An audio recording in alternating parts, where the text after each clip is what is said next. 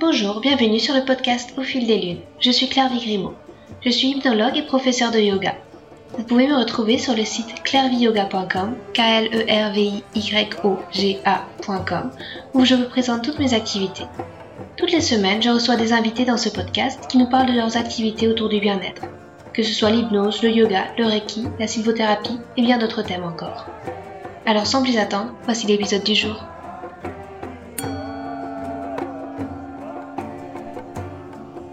Dans cet épisode, je reçois Jean-Pierre, fondateur de l'école de yoga Ekonkar et enseignant de Kundalini Yoga. Kinésithérapeute et ostéopathe de formation, la pratique du yoga d'inspiration bouddhiste est devenue son chemin de vie principal. Mais comme il le dit si bien lui-même, Jean-Pierre a creusé un peu partout des puits pour étancher sa soif de connaissances et découvrir des yogas d'inspiration différentes. Il nous les partage en nous présentant le yoga du froid et ses différences avec le yoga Tumo, le yoga de l'éveil du feu intérieur. Nous discutons aussi du Kundalini Yoga, de comment cette pratique peut nous faire jouer avec notre énergie intérieure en la manipulant avec joie et félicité. Sa pratique s'est aussi cristallisée sur l'utilisation de l'outil du froid. Cet épisode, dont le thème central est le Yoga Tumo, souvent appelé en Occident yoga du froid et qui vise à l'éveil du feu intérieur, ne souffle pourtant pas le froid et le chaud. Jean-Pierre, avec sagesse et humilité, vient éclairer notre lanterne sur cette pratique en élargissant sur bien d'autres aspects du yoga et de la vie. Un épisode simple comme de l'eau fraîche, dans lequel les propos de Jean-Pierre coulent dans les oreilles pour nous réchauffer le cœur de flammes humbles et douces. Et à l'heure où le podcast est diffusé, nous pensons bien fort à Jean-Pierre qui se trouve à Bled en Slovénie pour participer au championnat du monde de nage en eau glacée.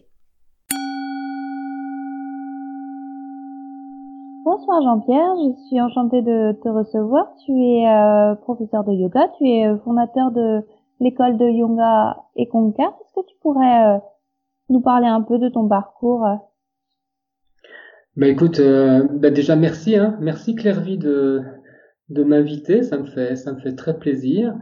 Euh, mon parcours, je ne sais pas trop s'il y a un parcours dont, dont je pourrais parler.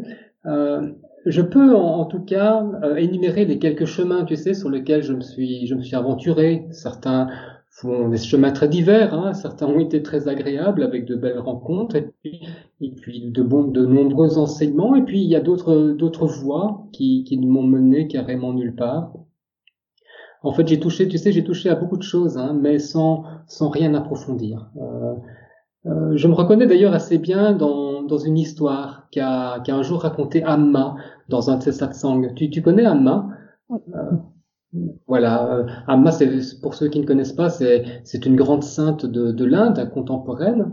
Et, et dans, dans ce satsang euh, dans lequel je me suis vraiment reconnu, elle parlait d'un gars qui, tu sais, un matin décide d'aller creuser un trou dans son jardin. Donc il sort hein, avec ses outils, enthousiaste, il creuse, euh, il creuse hein, jusqu'à midi, juste là, à l'entrée du jardin. Et puis, eh ben, ayant bien travaillé, il rentre, hein, déjeuner, boire un coup, euh, il se repose aussi, il fait une petite sieste, et puis à nouveau l'après-midi, il sort, hein, il creuse un autre trou au fond du jardin cette fois-ci, puis le lendemain, encore à deux ou trois reprises, il sort, euh, et juste pour creuser des trous à droite, à gauche.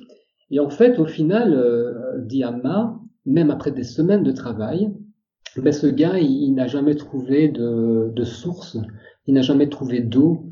Et ça, c'est tout à fait moi. Plein de, de petits trous, hein, euh, et pas grand-chose véritablement pour, euh, pour étancher ma soif. Euh, donc voilà, si je suis très changeant, j'ai fait des études de kinésithérapie, c'est d'ailleurs maintenant mon activité principale. Euh, après ça, je me suis tourné vers l'enseignement avec un master à la faculté de théologie en sciences religieuses. Euh, ça, ça m'a amené à enseigner un peu le, le catholicisme en Belgique.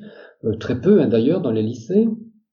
J'ai ensuite rencontré le bouddhisme, ça c'est la, la, plus belle de mes rencontres, hein, dans, dans, la tradition tibétaine. C'est d'ailleurs un peu de ça dont, on, dont tu voudrais qu'on parle, puisque je crois que tu souhaites qu'on développe euh, la question du yoga Tumo. Mmh. Je me suis attaché à un maître, un maître bouddhiste, j'ai fréquenté aussi beaucoup d'autres maîtres, j'ai beaucoup voyagé hein, dans l'univers du bouddhisme. Et d'ailleurs c'est peut-être la seule chose euh, plus ou moins constante hein, et fidèle dans, dans mes démarches spirituelles, puis l'hindouisme est venu à moi avec de, belles figures, hein, euh, que j'ai eu l'occasion de suivre avec Amma, Sri Tatata, des voyages en Inde qui, qui m'ont beaucoup apporté, euh, la découverte de l'Ayurveda, la, médecine traditionnelle indienne. Et puis, tu vois, pour, dire que je suis changeant, pendant de longues années, je me suis plongé avec enthousiasme dans le judaïsme. Euh, voilà, il faut savoir que mon épouse euh, et, puis certaines de mes filles sont juives. Donc, donc tu vois, je creuse des petits trous, euh, pas très profonds, de, de ci, de là. Et maintenant, ben, mes aspirations, mon cœur, euh, sont tournées exclusivement vers la pratique du bouddhisme tibétain, et puis celle du, du Kundalini Yoga, selon les enseignements de Yogi Bhajan. Voilà, le Kundalini Yoga, je crois que tu souhaitais qu'on en parle aussi peut-être un peu. Euh, voilà, c'est un, un, yoga que j'ai découvert ici en France, hein, auprès d'un enseignant dans le sud de la France, quelqu'un de, de, vraiment euh, lumineux qui m'a qui m'a éveillé, si on peut dire, à ce yoga très particulier qui est le, le Kundalini Yoga. Et, et toi, bah, Claire-Vie, euh, dans tout ça, tu, tu voudrais parler de, tout mot, de tout mot, c'est ça? Oui, c'est ça. C'est euh, ben, c'est un petit peu pour ça que que je t'avais contacté, c'est parce que euh, j'aurais aimé que tu, nous présentes un petit peu ce, ce qu'est le yoga Tumo, parce que tu euh, tu l'enseignes dans ton dans ton école, je crois. Donc, euh, si si tu veux bien nous en parler. Euh, ben oui. Euh, bon, déjà, je, on va faire quelques précisions. Hein. Je, je n'enseigne pas le, le Tumo, mais ça, on va y revenir. Euh, et, et, tu sais qu'en fait, je suis assez mal à l'aise hein, de, de, parler de, de Tumo. Et j'ai même réfléchi à deux, à deux fois avant d'accepter cette, cette entrevue euh, sur ce sujet. En tout cas, je suis, je suis toujours embêté de causer de Tumo quand il est associé à la pratique d'exposition au froid. Parce que perso, euh, je n'appelle jamais un exercice d'exposition volontaire au froid tout mot. Je préfère appeler ça, par exemple, yoga du froid, tu vois, mm -hmm. quand quand l'esprit du yoga est présent, euh, mais mais pas tout mot. Donc ça, peut-être que ça mérite déjà quelques explications. Hein. Euh, tout mot est, est issu et puis appartient à la tradition du bouddhisme tibétain. Tout mot, d'ailleurs, tu sais, c'est un mot tibétain hein, qui a été vulgarisé hein, de nos jours, mais euh, dont l'origine, il faut, il faut pas ignorer cette origine. Euh, c'est un mot assez, assez difficile à traduire, hein, avec un champ sémantique plutôt large. On le traduit parfois par yoga du feu intérieur. Bon, ça c'est une traduction assez complexe hein, qui, euh, qui demanderait à justifier ben, l'utilisation du mot yoga. Qu'est-ce qu'on entend par feu Parce que la symbolique du feu c'est vaste. Hein. En quoi ce feu est-il à l'intérieur? Et puis à quoi sert-il surtout ce, ce feu? Donc voilà, c'est pas simple. Mais bon, pour faire simple, hein, euh, on pourrait juste se, rattacher à l'étymologie du mot en indiquant que euh, tout mot, bon, la racine de ce mot fait référence à quelque chose qui est ardent, rayonnant, quelque chose qui est euh, ardent, rayonnant et féroce. Voilà, euh, voilà en essence ce que ce que veut dire tout mot. Et tout mot, eh bien, c'est un yoga, un yoga très ancien, euh, c'est une méditation qui comprend des postures, des exercices respiratoires, euh, tout ça soutenu par un travail de visualisation. Des, tu sais, c'est des visualisations très complexes, très étoffées, parce que euh, en fait, dans le bouddhisme tibétain, pratiquement dans toutes les, les pratiques, ces visualisations sont, sont complexes. Mm. Et il faut savoir que dans le bouddhisme, tout mot est une pratique très avancée. Donc avancer, ça veut dire que il n'est pas, c'est pas envisageable, c'est même pas possible hein, de, de s'engager dans tout mot sans avoir réalisé au préalable un long parcours d'initiation et puis de, de pratique intensive. C'est, même pas, c'est pas l'affaire de quelques semaines hein, ou de mois de préparation hein, comme préparatif. Euh, il faut, il faut entendre une part importante de vie de préparation. Ce qui, voilà, donc, et, et c'est pour ça qu'on dit parfois que euh, cette, cette, pratique est, est secrète, qu'elle n'est enseignée euh, que dans l'intimité d'un maître euh, et d'un disciple, ou bien dans de petits cercles de pratiquants très sérieux, très engagés. Et, et ces pratiques, ces enseignements sont en fait difficiles d'accès. Hein. Euh, et on dit aussi qu'elles sont que, que, ces enseignements sont cachés. Alors ils le sont, hein, euh, mais pas pas parce qu'il y a un désir de les cacher, mais plutôt parce que ces enseignements ben, ne se rendent euh, véritablement visibles, accessibles, compréhensibles qu'à quelques personnes, hein, au terme d'une pratique assidue. Et bon, en ce sens-là, ils sont cachés, effectivement, ils sont secrets, quoi. Euh, sans les pratiques préliminaires, hein, tout mot euh, ne, ne, se voit pas, quoi. Il, se dérobe à la vue, tout comme d'ailleurs on pourrait dire que le soleil ne se voit pas quand le ciel est, lourd et encombré de, nuages. Donc voilà, ça c'est un peu le contexte dans lequel je tiens à, placer tout mot, ce, ce, yoga du feu intérieur, euh, ou plutôt euh, euh, ce yoga de l'éveil du, du, feu intérieur. D'accord. Et euh, bah, du coup, qu'est-ce que ce serait euh, le lien entre le Tumo et les pratiques d'exposition au froid? Ben, il faut il faut s'incliner hein, devant le fait que ce mot Tumo est utilisé maintenant dans des contextes de pratique qui sont très différents de cette voie d'éveil que, que je viens de décrire. Euh, pour revenir au bouddhisme tibétain, cette pratique de Tumo vise à, après je vais te parler hein, de l'exposition au froid, mais euh, la pratique de Tumo vise à embraser un feu, un feu intérieur, mais il faut préciser qu'il ne s'agit pas euh, euh là d'un feu commun euh, qui réchauffe le corps, hein. il s'agit d'un feu de sagesse, un feu qui s'élevant va consumer tout ce qui fait obstacle à notre santé fondamentale. Et ce travail, cette pratique, cette méditation, ce, chemin qu'est tout mot, permet de faire l'expérience d'états de conscience particuliers, permet de faire émerger ou bien révèle un, état de joie, de, de béatitude. Ce feu, euh, entretenu permet de se familiariser avec un état de, félicité, un état non duel, d'union, tu vois. Euh, là, on est vraiment au cœur de, la voie du yoga, hein, de, un état de plénitude, de clarté. Alors, c'est quoi tout ça? C'est quoi cet état? Ben, c'est, c'est qui nous sommes, hein, qui nous sommes en réalité, en, en vérité, satnam, tu vois, Tumo, c'est une pratique habile qui, qui, nous permet de nous familiariser avec nous-mêmes et qui nous amène à réaliser notre, notre condition originelle, notre, notre véritable essence.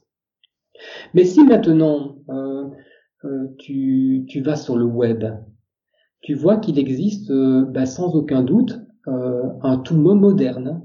Mm. Par exemple, si j'entre le mot Tumo sur Google hein, ou dans un moteur de recherche, c'est peut-être quelque chose que tu as fait toi-même, hein, euh, ben, tu même pas besoin de lire ce qui va apparaître. Hein. Tu tombes sur des centaines d'images de gens qui sont euh, immergés dans, des bains de glaçons, ou bien dans, dans l'eau d'un lac après avoir fondu la glace, ou bien en maillot de bain, tu sais, raquette aux pieds, comme ça, en train de randonner à moitié nu sous la neige, sous des, ravales de vent, des rafales de, vent glacé.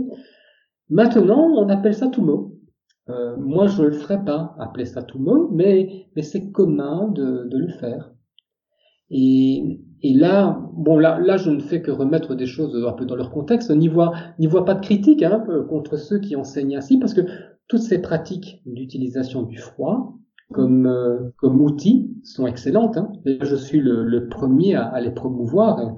Et, euh, tu as été sur, sur, sur, ma page, sur mes pages Facebook ou bien euh, sur, mon, sur, mon, sur ma chaîne YouTube et, et tu me vois moi-même hein, me baignant dans des lacs au cœur de l'hiver ou bien dans mon, dans mon congélateur coffre, tu sais, qui est rempli de glaçons toute l'année presque je fais ça. Oui.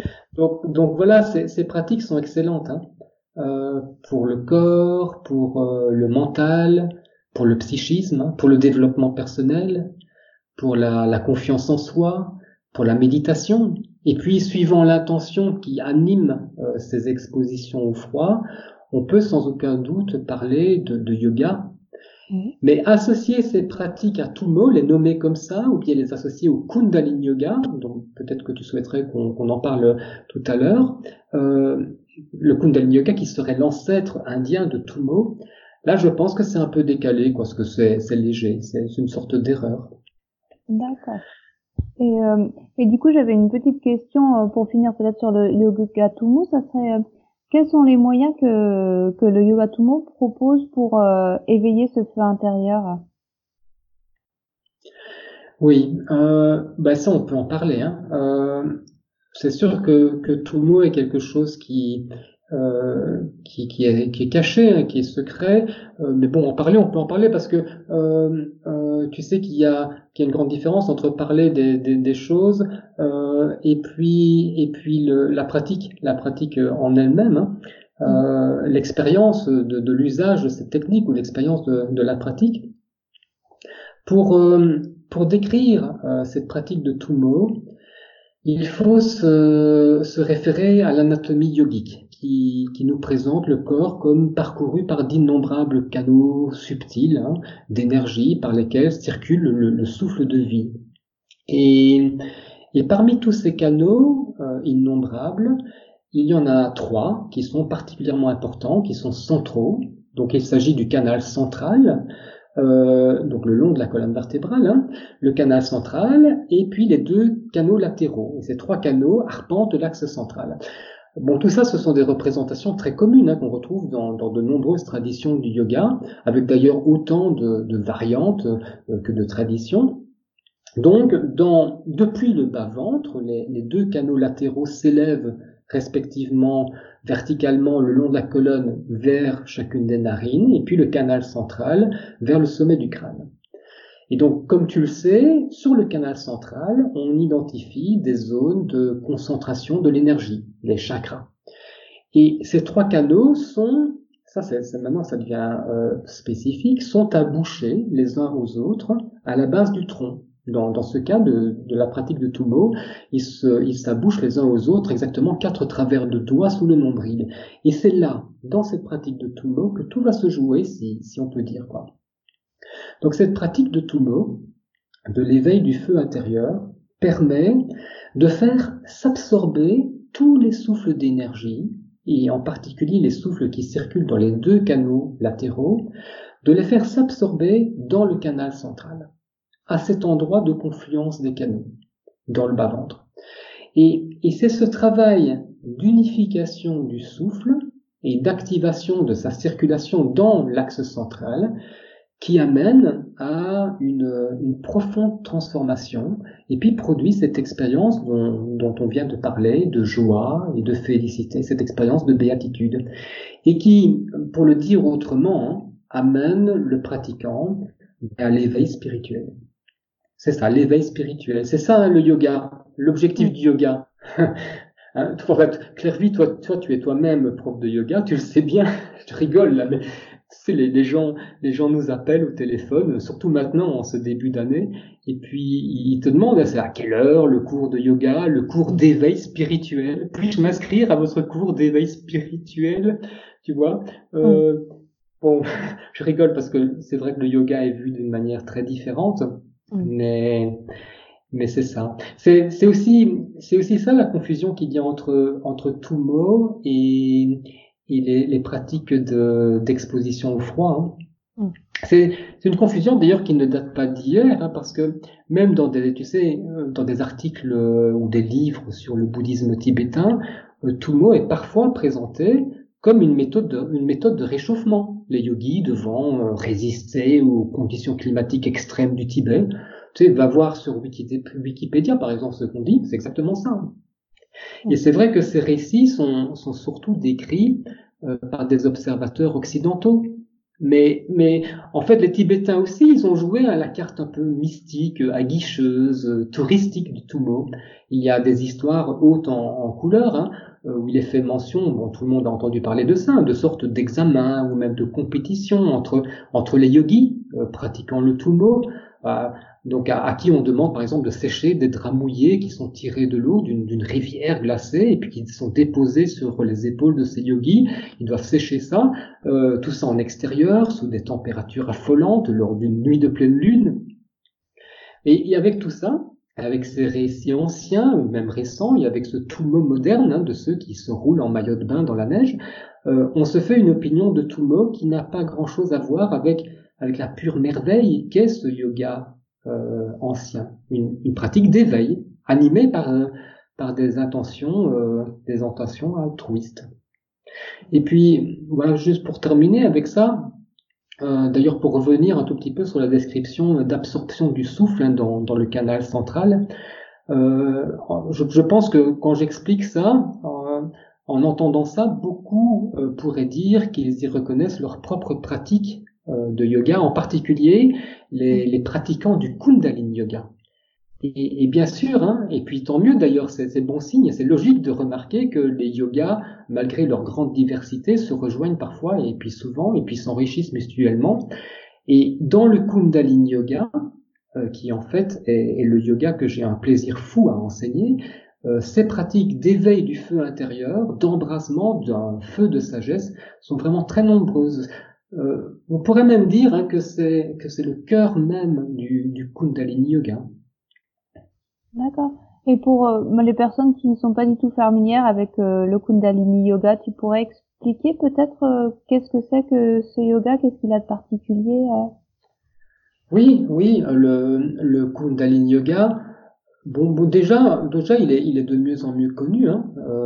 il est même assez à la mode, je trouve, ces temps-ci en tout cas, moi j'ai l'impression que dans les médias ou bien sur les, réseaux sociaux, on, en parle de plus en plus du Kundalini Yoga. En tout cas, du Kundalini Yoga selon les enseignements de Yogi Bhajan, qui, se développe très bien en France et, et, qui, et qui semble interpeller, euh, qui semble étonner, qui semble attirer. Il y a une, il y a une fantaisie hein, dans ce, dans ce yoga qui attire, enfin qui attire ou qui rebute. Hein. faut voir selon les cas. Euh, il faut dire que Yogi Bhajan, donc ce, maître hein, qui a apporté ses enseignements en Occident, est un enseignant, euh, était, était un enseignant qui, qui ne manquait pas de piquant, hein, d'originalité, de créativité. Et, et, le yoga qu'il a enseigné est marqué par cette créativité. C'est un yoga extrêmement diversifié, qui est moderne si on peut dire, tout en s'inscrivant dans une, une tradition authentique. Euh, Peut-être que je peux te parler un peu de, Yogi Bhajan, quelques mots. Yogi Bhajan est, présenté comme un maillon clé dans une, une succession d'enseignants. C'est pour dire que, enfin, c'est pour expliquer que ce yoga finalement s'inscrit dans, l'histoire. Hein.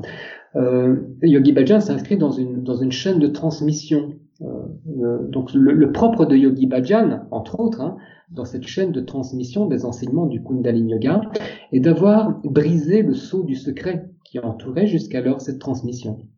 Et puisque Yogi Bhajan euh, a, abondamment enseigné, hein, il a enseigné pendant près de, de, de 30 ans, il a touché un, un très large public. Et, et, il a créé une institution, une institution des enseignants. Et, et tout ça, disait-il, et dit-on encore dans la communauté du Kundalini Yoga, euh, pour servir l'ère du verso on n'a pas le temps de, développer ce point ici, de, faire de l'astronomie ou de l'astrologie, mais les pratiquants du Kundalini Yoga, comme d'autres d'ailleurs, considèrent qu'en ce moment a lieu la transition du signe des poissons vers le signe du Verseau. Et, et qu'il s'agit là d'une transition euh, entre des représentations du monde, des sensibilités, des valeurs très différentes, des manières de penser et puis des manières de vivre différentes. Donc on passe euh, carrément d'un paradigme à l'autre. Et c'est un nouveau monde qui émerge, qui est en train, qui est en train d'émerger. Et les enseignants, les enseignements du, du Kundalini Yoga sont des outils pour vivre et puis pour cheminer au milieu de ces moments mouvementés.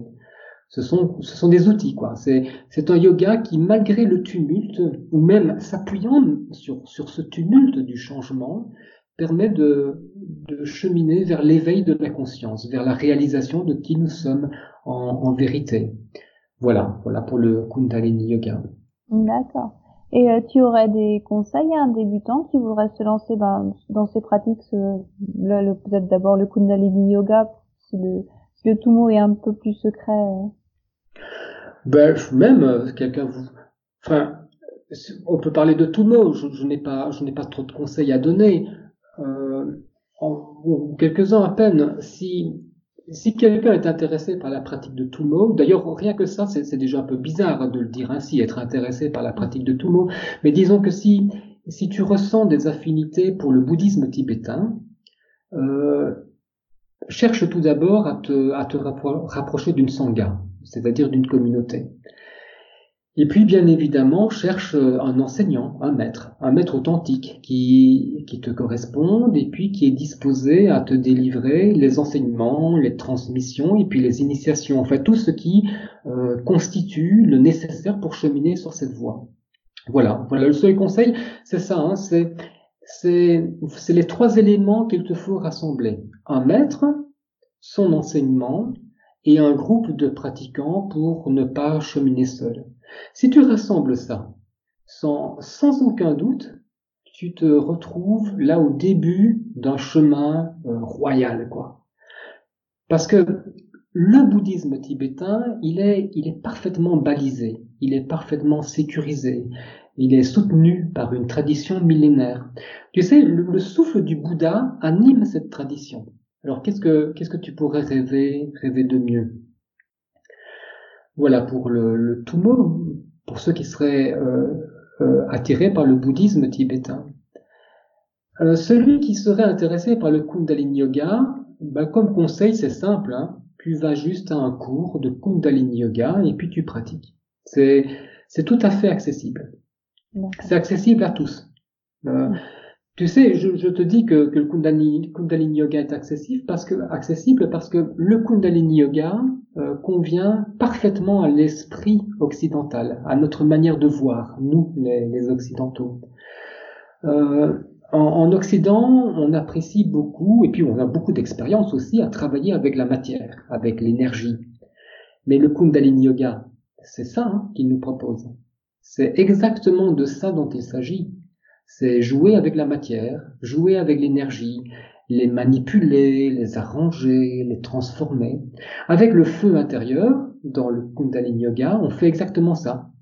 À la différence que ce n'est pas avec c'est à la différence que euh, c'est pas avec l'énergie extérieure, c'est avec notre énergie interne, avec nos ressources personnelles qu'on travaille. C'est avec nos, nos ressources de plaisir, de colère, euh, de, de désir, de peur que l'on joue, que l'on travaille. Et voilà. Et puis il faut reconnaître une chose aussi. Nous, on n'est pas très patient. Hein. Enfin, je le constate au quotidien en observant mes propres comportements et puis celui des autres on, aime euh, obtenir des résultats satisfaisants hein, assez rapidement, eh bien cette satisfaction immédiate, le Kundalini Yoga te la procure. Le, le Kundalini Yoga, c'est très simple, hein, c'est très concret, c'est scientifique si on peut dire. ouais, c'est ça, scientifique. Le Kundalini Yoga, c'est une sorte de technologie très logique.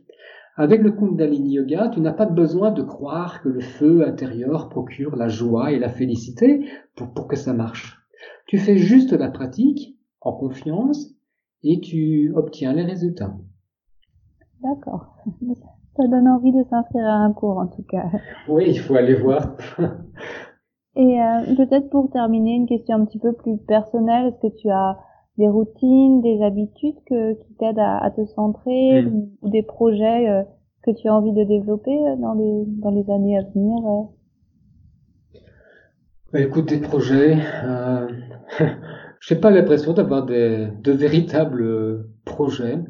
Bon, il y a effectivement des petites choses hein, dans lesquelles je me suis engagé euh, récemment. Euh, depuis deux ans, c'est vrai que mes pratiques habituelles, qui étaient assez diverses, et issues du, bouddhisme ou, de l'hindouisme, euh, m'ont amené à explorer l'univers du, froid. Ça, c'est vrai. Mes pratiques c'est vrai, quelle que soit l'origine des pratiques, euh, euh, ce sont, j'ai l'impression, comme cristallisés, si on peut dire, autour de l'outil qu'est le froid. Et, et continuons à creuser ben, des, petits trous hein, de ci, de là, comme, comme je t'ai dit au début. Eh bien, ce yoga du froid m'a amené vers des espaces inexplorés de moi-même. C'était une grande découverte. Euh, et tout ça est très inattendu et même un peu surprenant, surprenant. Euh, pour preuve, hein, par exemple, comme territoire inexploré et complètement fantaisiste, le yoga du froid m'a amené à une pratique sportive assez peu commune, euh, la nage hivernale, donc la nage en eau glacée. Euh, et, ben, et, il se fait, il se fait que, que dans deux semaines, je, je m'en vais d'ailleurs nager, concourir au, au, championnat du monde de, de, nage en eau glacée en Slovénie. Donc voilà à quoi, à quoi je me prépare, disons, depuis euh, une grosse année, et puis qui occupe euh, bah, pleinement mes pensées et mon quotidien actuellement. Mais bon, c'est pas des, c'est pas des projets. Hein. D'ailleurs, je, ne me pose pas trop de questions, enfin plus trop de, questions sur euh, sur le fil de ma vie. j'ai longtemps fait ça, j'ai longtemps dirigé ma vie contrainte, pliée vers l'une ou l'autre direction, vers tel ou tel objectif. Mais bon, c'est fini ça. Hein. Maintenant, je me laisse plutôt euh, porter autant que possible, hein, autant que faire se peut. Je me laisse porter par, par les rencontres, par les, les expériences qui me sont proposées. Et la richesse, hein, la richesse est rarement là où, on la cherche. Hein. Et puis même à, l'échelle de mes 50 années de, randonnée sur cette planète, euh, je dois m'incliner devant la, constatation que les enseignements nous sont offerts dans, le vécu de tous les événements de la vie, tous les événements, quels qu'ils soient. Mm. Je n'ai pas, je n'ai pas toujours dit ça, hein. euh, je n'ai pas souvent dit ça, euh, et puis je n'ai pas toujours non plus la, la clarté d'esprit de vivre harmonieusement avec cette constatation que la beauté est partout. Mais bon, j'y travaille, quoi. j'y travaille. D'accord. Bon, merci beaucoup euh, pour, euh, pour cet entretien, pour cette discussion et tout, euh, tous ces éclairages sur ces pratiques du yoga. Et, bah, écoute, c'était un plaisir. Hein. Merci beaucoup à toi. À bientôt Jean-Pierre. Bonne soirée. Ouais, salut Claire-Vie. Un petit annoncement pour clore ce podcast. Vous trouverez sur mon site clairviyoga.com, k l e r v i y o g tous les accompagnements disponibles en hypnothérapie et yoga thérapie. Je suis à votre disposition pour vous accompagner vers un mieux-être, que ce soit en présentiel ou à distance via Skype ou Messenger. Et si vous voulez vous amuser et vivre des expériences fascinantes, faites un tour du côté des Pyrénées Atlantiques le temps d'un week-end. Une fois par mois, je vous propose des ateliers d'hypnose le vendredi soir et les matinées du yoga le samedi matin. Vous trouverez toutes les infos à la rubrique Atelier du site clairviyoga.com. Enfin, ce podcast est aussi possible grâce à l'espace membre Clairvy Yoga. En devenant membre exclusif, vous aurez accès à des articles inédits, des livrets de développement personnel et un suivi personnalisé de vos projets, je serai à votre écoute pour vous guider et vous conseiller par un accompagnement vidéo régulier bimensuel. Merci à bientôt.